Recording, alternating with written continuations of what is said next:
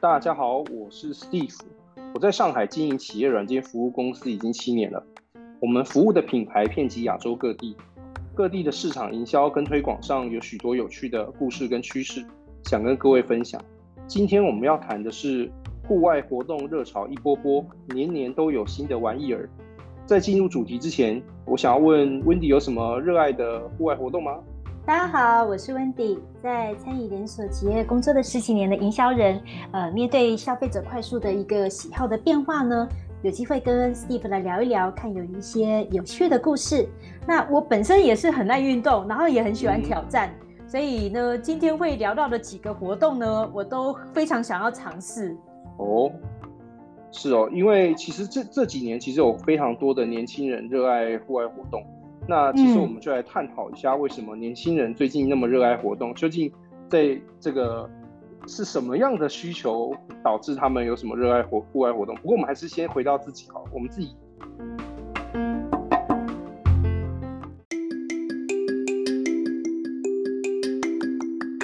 像 Wendy 本身有什么这个户外活动的经验跟大家分享一下？呃，我们自己曾经也是年轻人，虽然现在也是很年轻啦，但是你可以想，就是小时候呢，你就我我这边就会跟邻居啊在家门口玩飞盘，哦，所以暑假的时候就会有一个很很好很好玩的一个童年的回忆哦。夏天在跟那个邻居玩飞盘，那再长大一点的话呢，就跟同学去 Yosemite 的国家森林公园去呃 hike hiking 跟野营。那时候露营的话，其实都还蛮硬核的，所以去晚上在这边扎营的时候呢，同学还会告诉我们要注意哦，食品要收好，不然会被熊啊会来偷吃，然后攻击我们。所以当时露营的话，其实还是蛮惊心动魄的。那 Steven 你呢？我哦，其实小时候其实蛮常参加的夏令营。其实我大概从小学大概每年我都有参加夏令营吧，从最最简单那种幼幼班等级的夏令营，到 稍微这个这个 high end skill，就可能你要会做一些陷阱捕猎相关的这个教学的这种这个夏令营，还有搭那种大型的军帐这种夏令营，我都有参加过，我是觉得蛮有趣的，所以嗯，这几这几年有很多这个户外。露营的浪潮哦，其实也重燃了我露营的兴趣啊。最近也收罗了很多的营具，就不管有拿出来用吗？还没，还没，因为我这个营具有一些是收集在台北，有一些收集在上海，现在还没有把它 bring together，所以很难直接使用自己的营具出游。哦，之后要组织一下，大家一起来露个营，这样没错，也跟一下流行。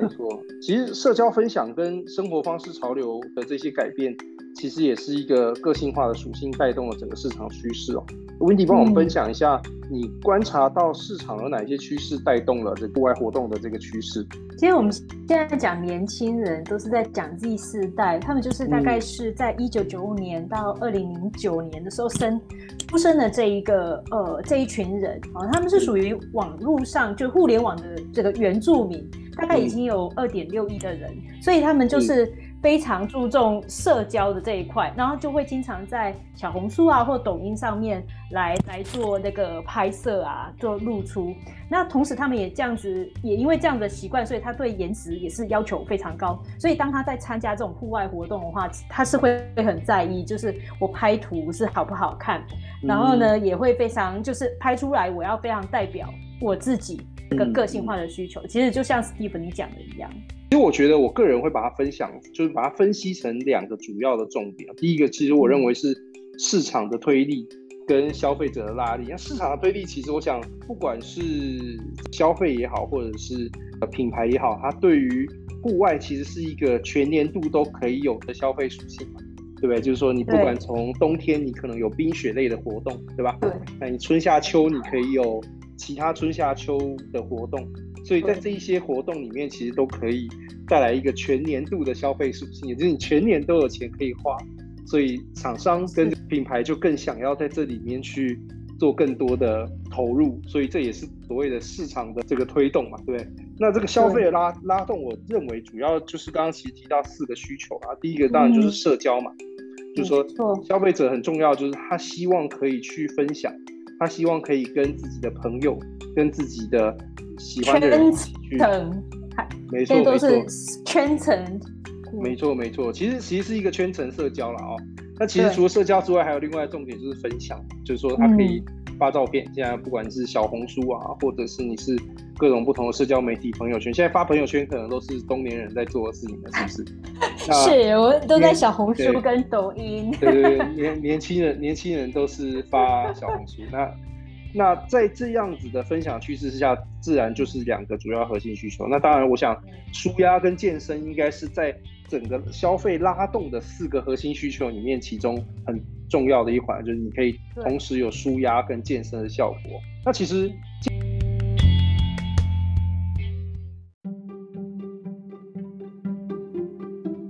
下来我们要谈到的就是户外活动产业的现况跟趋势啊。那啊，Wendy 怎么看目前现在的这个户外活动产业？呃，其实中国在二零一九年已经达到了就是人均 GDP 一万元美金，所以说在这样子的一个经济基础之上呢，我们可以想象那个马斯洛理论。哦，那个他一旦满足了他的一个呃生理需求之后，接下来他就会进入到第三的一个阶段，就是归属跟爱，所以他会追求很多的社交。所以我认为中国现在是到了这个的一个阶段。所以我们看到就是二零二零年中国户外的市场，它的户外用具的规模已经高达了三千一百五十亿，预计在二零二五年呢会达到五。五百五千九百九十亿，这是非常高的一个金额。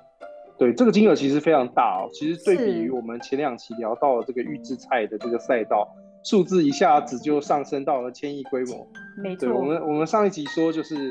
热门的预制菜大概就是几十亿这个规模。百哈，你说一百亿就是个门槛。对，百亿、十亿就是个门槛了。那其实这也只是用品相关的。这个市场规模，因为其实它跟其他商品的属性不一样，它其实不只有用品，它还有服务的这一个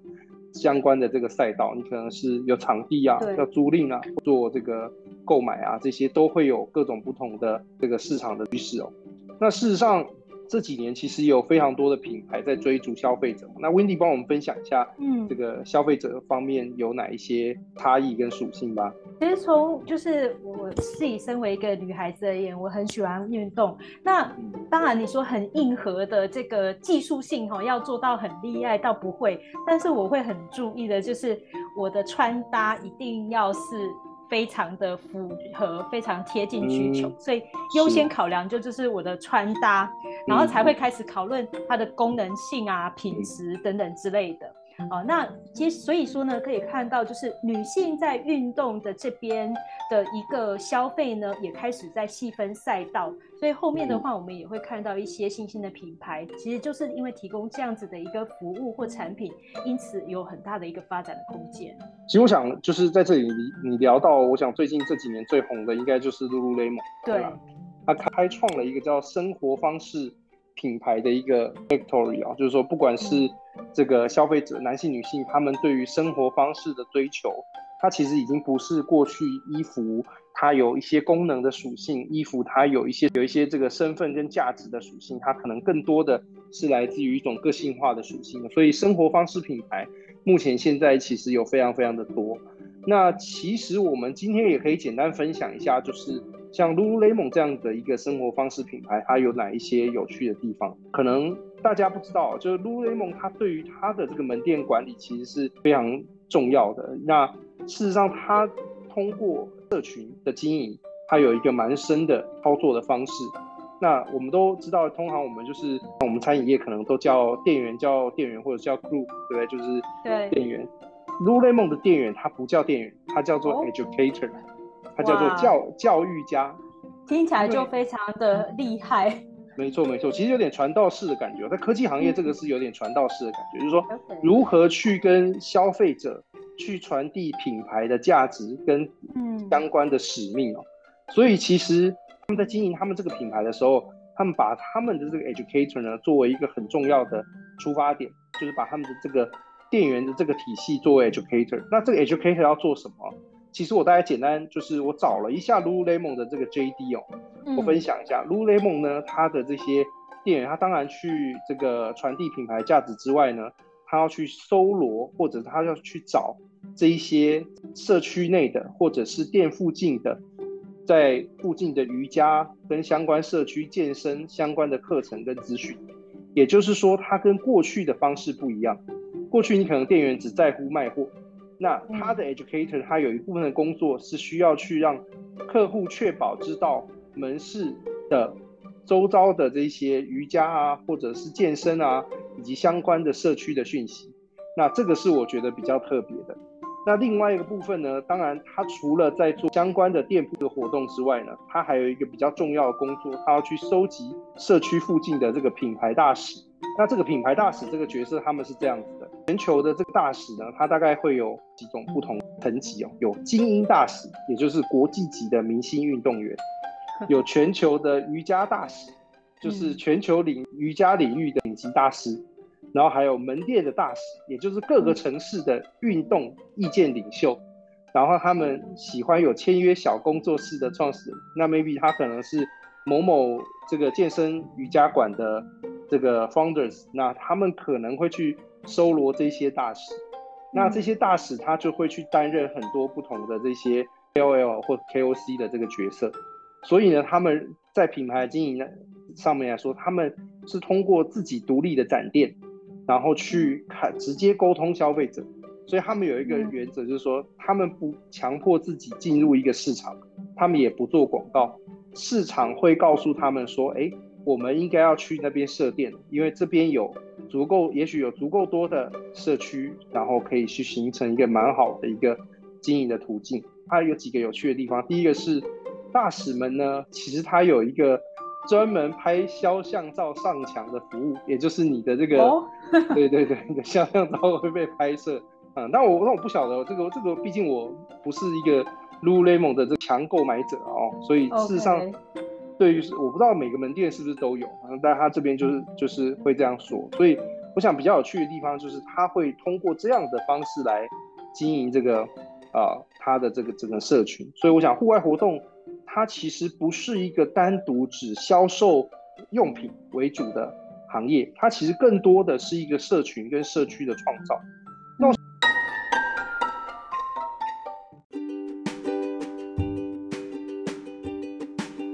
最近最近比较红的，应该就是在上海看到很多小伙伴都在玩飞盘嘛。那这个 Wendy 帮我们介绍一下飞盘，就是因为我自己觉得这个。可能不太适合我，所以我就没有特别参加这个飞盘。温妮帮我们介绍一下飞盘。飞盘其实我们自己在家里玩的就是一般的一个飞盘。其实呢，它比较正式的名字是叫极限飞盘哦。所以现在其实已经有正式的职业级的一个飞盘，然后最近红起来的也是职业级的飞盘。那它整个产，您可以，如果我们看它的市场规模，其实也不算大，整体规模其实是不到一亿的。那现在火起来的原因呢，也是因为在二零二一年，然后二这一段时间呢，有那个脱口秀谈起了这个呃飞盘，然后再加上它又是强属性、强的社交属性的一个关系，所以在小红书上面有很多人在分享飞盘的一个体验。对，那 Steve 的话，你这边做过什么样的一个飞盘的活动吗？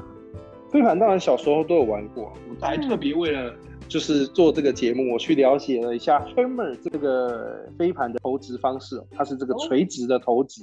它是通过这个手指把这个飞盘反过来的拿着，由上往下的抛地抛这个往外抛，然后形成一个漂亮的弧线去得分哦。因为其实跟我们小时候，我记得小时候好像在学校里面有什么躲避飞盘啊，各种不同的。的玩法可能跟躲避球一样，但是现在其实目前现在极限飞盘跟竞技飞盘，我个人觉得比较像是比较像是排球，大概是这样。对对对，它其实是一个七对七的一个玩法哦，就是说你可能通过两组人，然后通过有得分区，然后有防守啊或者活动的这个区，然后飞盘是不能动，你要把它传给别人，然后去得分嘛。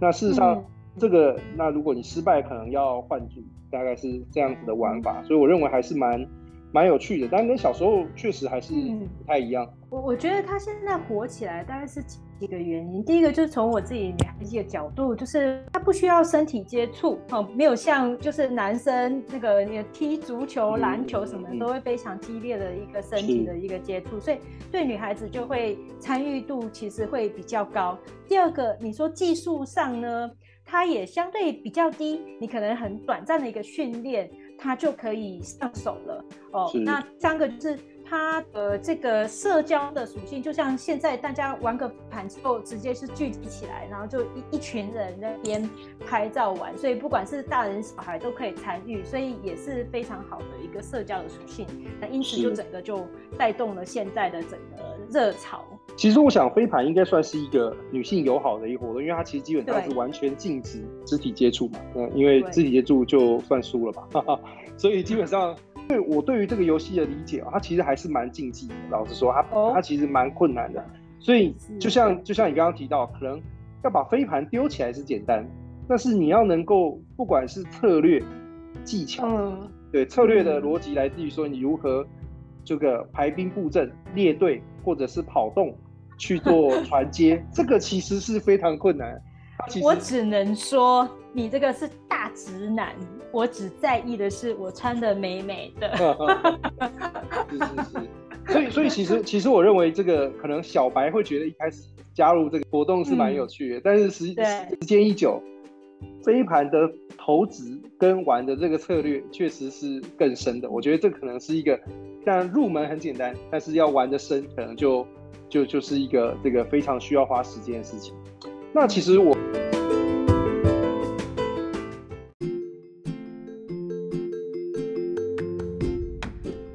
我们在聊到一个比较红的主题哦，就是这个露营这市场的趋势。那 Wendy，你怎么看目前现在的中国市场在这个露营经济相关的市场趋势？嗯，我们找到一些数据哦，就是在二零二一年呢，这个整个露营的这个市场规模呢，将近就是有七百多亿，然后同比增长可以到六十多 percent，所以可以看到它的增长幅度是非常的大的，甚至预计说在二零二五年的话，它的规模可以上升到两千多亿，又是一个上亿级的一个市场哦，而且呢，在就是二零二零年之后呢，因为露营火起来，所以中国呢有六成的录影相关的企业是在二零二零年之后才成立的，光二零二零年就新增了八千多家的企业，所以呢也奠定了就是是二零二零年呢是这个露营元年的地位。那截至目前为止，二零二二年的话已经有三万多家的这个露营的企业了。我想这里面就是刚刚提到，因为露营它其实是一个用品与场地服务带动的市场哦。那事实上，对。兄弟猜猜看，以数据上来说，在中国大陆平均每位消费者花费在露营装备上面的平均的这个消费额是多少钱？你知道吗？你刚刚都已经说你上海也有买，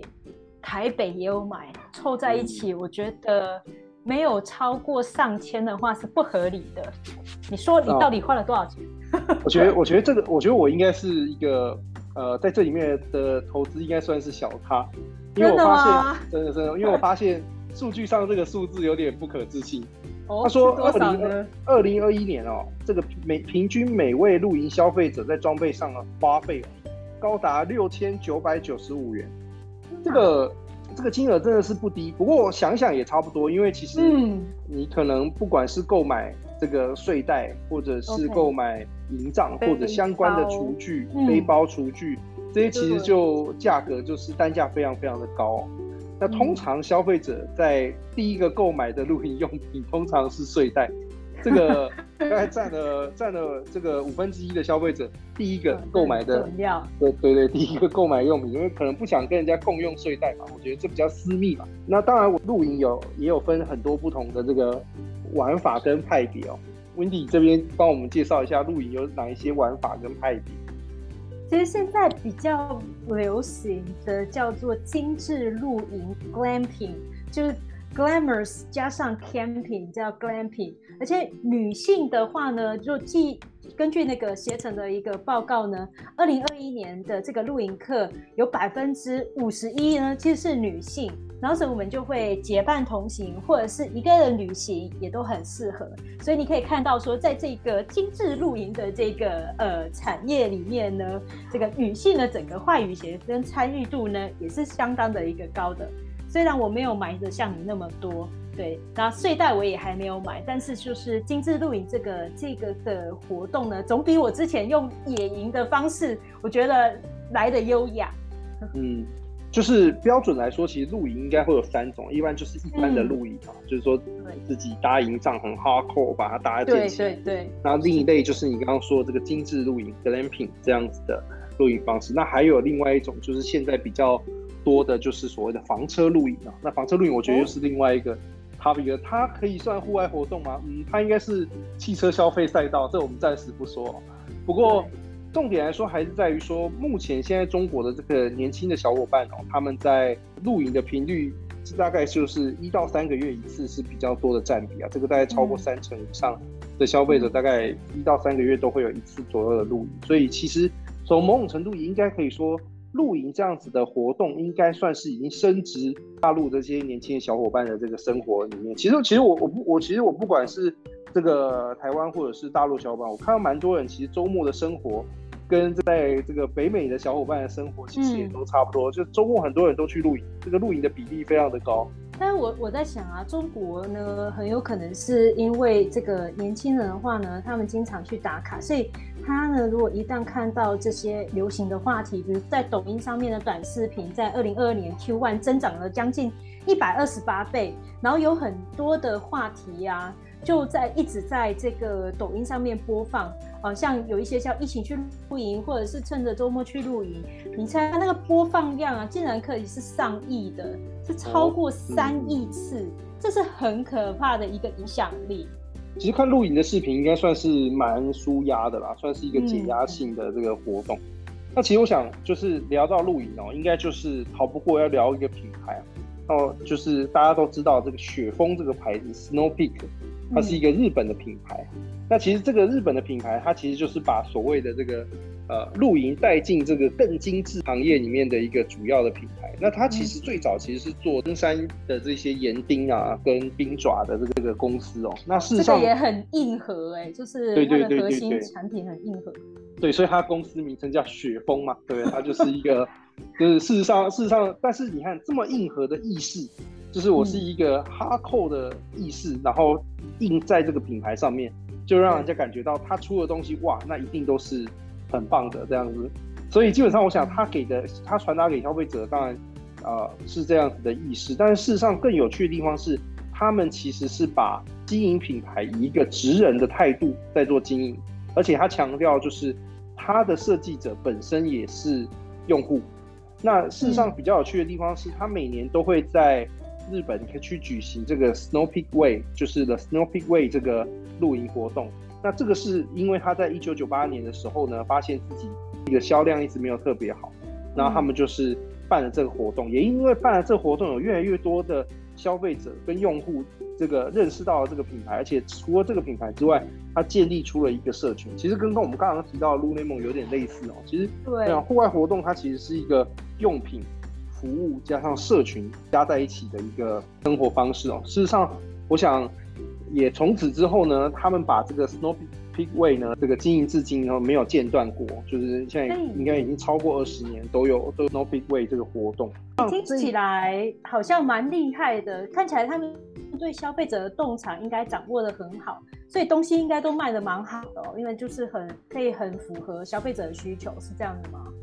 其实不是哦，老实说，他们在开发产品的时候，他们有很多有趣的想法。但是，一开始有时候产品设计出来，可能因为市场的环境的问题，或者是有一些东西在设计之初哦，可能都不一定卖的特别好。那比方说，像喜欢 Snow Peak 的玩家都知道，Snow Peak 有漂亮的烽火台这个商品，它就是你可以在上面生火。那事实上，其实在一九九六年在日本上市的时候。日本的这个户外生活其实是受到限制的，户外无法生活，其实是一个让你这个野营的这个乐趣大大降低哦，所以他们就开始开发这样子的设备，就是他们把这个呃金属板粘在一起，变成一个倒金字塔，在里面生火，就不会把地面有很多焦黑嘛，对不对？哇！所以呢，但是一开始这个东西呢，其实就是。大家都不理解，我在地上生火就好了，对不对？就是我们小时候可能很多时候烤肉，可能就是在地上生火就好了。但是弄得太复杂了。对对对对对。但是呢，他们就从一九九六年开始销售至今，目前现在你如果去露营，你没有用焚火台，就没有的 glamping 的感觉。所以事实上，我目前现在的这个理解是，它这个商品从一九九六年销售至今，其实目前现在开始有更多，就是目前现在大部分消费者可能露营的话，就会那我可能再多买一个焚火台，再搭配我整个营帐来做使用。而且他们其实也是一个蛮有趣的生活方式的这个创造者，他们创造这个汽车露营，也就是你可能 SUV 汽车搭配你的寝室帐、天幕帐，然后去搭配一整套的。露营的方式，而且其实这两年其实才有的这个休闲客厅帐，也是他们开始打破说可以在客厅帐里面生火烤肉的一个帐篷。因为以前就是大家都知道，在帐篷里面是不可以用火的。第一个是帐帐篷有点易燃嘛，对，以前的帐篷材质是会烧起来的，所以帐篷内是不可以烤肉的啊，理论上。所以事实上这也是他们蛮有趣的这个打破禁忌，打破这个原本的这一些。这个思维创造出来的产品，那我觉得有一个商品跟一个故事，我觉得非常有趣哦。就是说，他们他们一开始呢，其实他们想要开发他们第一个这个 LED 的夜灯，也就是大家知道露营，大家都希望可以在晚上可能还是有不错的光源哦，然后去做这个 LED 的夜灯。那其实你知道以前你可能在户外用品店买到的 LED 灯，它就是亮一颗一颗的，要不就是太亮，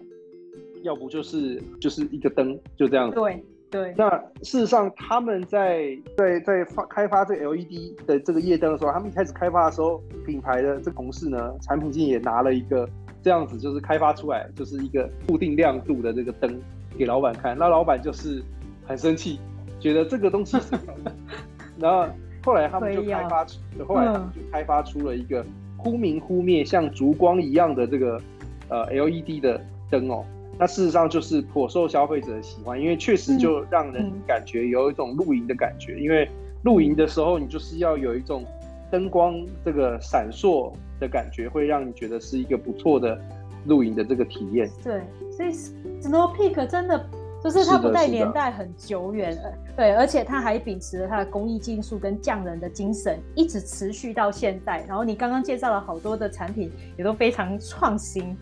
真的是很厉害。那事实上，我觉得谈到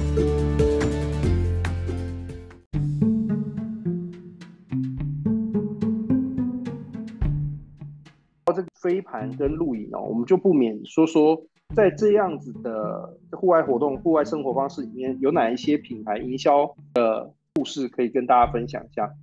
嗯，最近的话呢，因为就是飞盘加社交这样子的认知，逐逐渐有很多人去认同，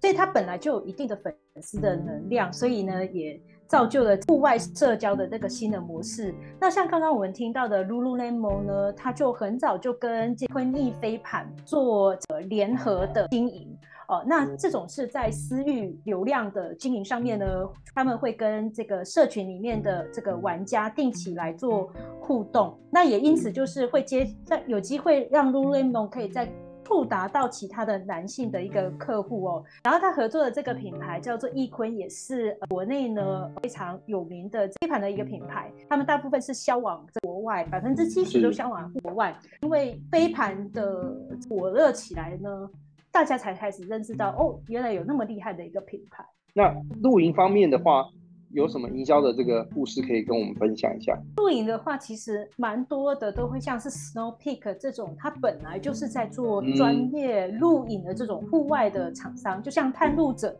啊，这个是很多的，就是户外运动爱好者一定会用的一个品牌。那他为了要破圈呢，像他们就在二零二二年，他们有举办一个。不如去露营的这样子一个大 campaign，然后其中就会跟各式各样的这个品牌或者是 IP 做合作，比如说他有跟哆啦 A 梦啊来做合作啊，就在他们产品上面设计了哆啦 A 梦，你就会看到说，哎，原本印象中很硬核的这个一个品牌，竟然跟哆啦 A 梦这么可爱的这个 IP 结合，然后呢，并且开发出来去迎合我们刚刚讲的精致露营的这个趋势。所以它会开发出很多轻量级一些产品哦。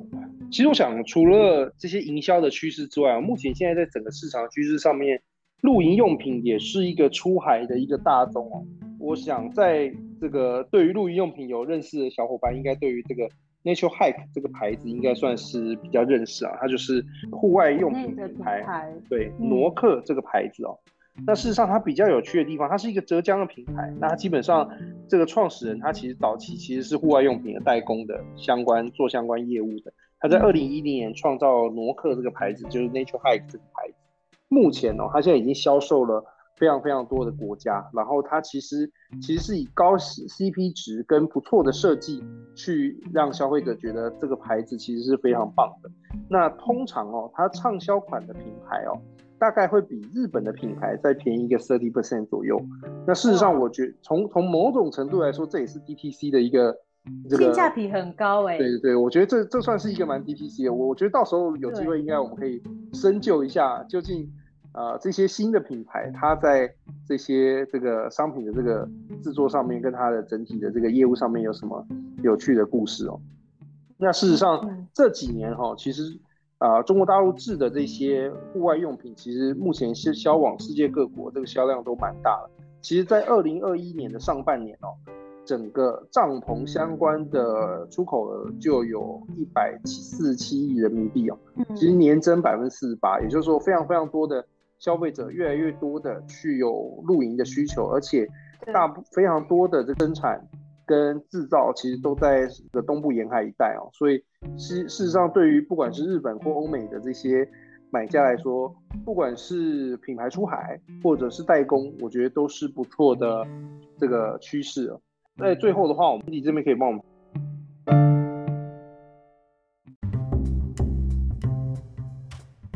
分享一下哪些品牌跟户外的观点。呃，我觉得现在在流行的这些户外活动，其实都是低门槛，所以说呢，它的进入门槛低，然后用户的接受度也高。那在这边呢，又可以做出圈层的一个突破，更多的消费者可以来加入进来。那并且也满足了让用户可以来身心放松，并且可以有社交进行产品的一个连接。那也会像刚刚有蛮多，其实因为中国的产业的升级，从之前的 OEM 或者是 ODM，现在呢都开始做自己的一个品牌，并且呢有很好的一个结果出来。其实我想，整个户外用品或者甚至是这个户外生活方式哦，目前算是一个全新的品类。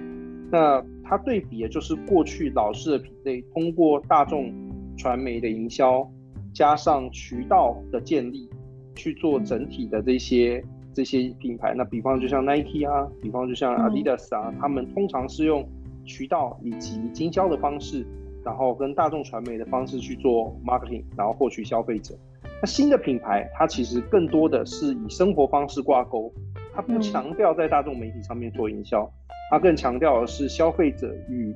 品牌之间的关系，强调的是社群，强调的是社区相关的这些经营。那这么多的这些生活方式属性的品牌，其实也是目前现在强调生活方式的这个消费者所喜欢的。那在生活方式的这个品牌的附加价值上面呢，消费者就可以这个直接的通过。ETC 的这些渠道，它就可以去跟品牌做连接，那进而产生社群，产生复购。那户外活动确实是让人这个心情愉快啊。下次我们会谈谈更多户外活动的主题，比如说最近呃比较红的路冲，以及这个冬天的时候，我想冬天也快来了嘛，对的滑雪也想是这个蛮有趣的一个题目。那其中也希望有你喜欢的这些活动。那以上就是今天的节目，感谢你的收听。我们希望能对你的工作跟生活有所帮助。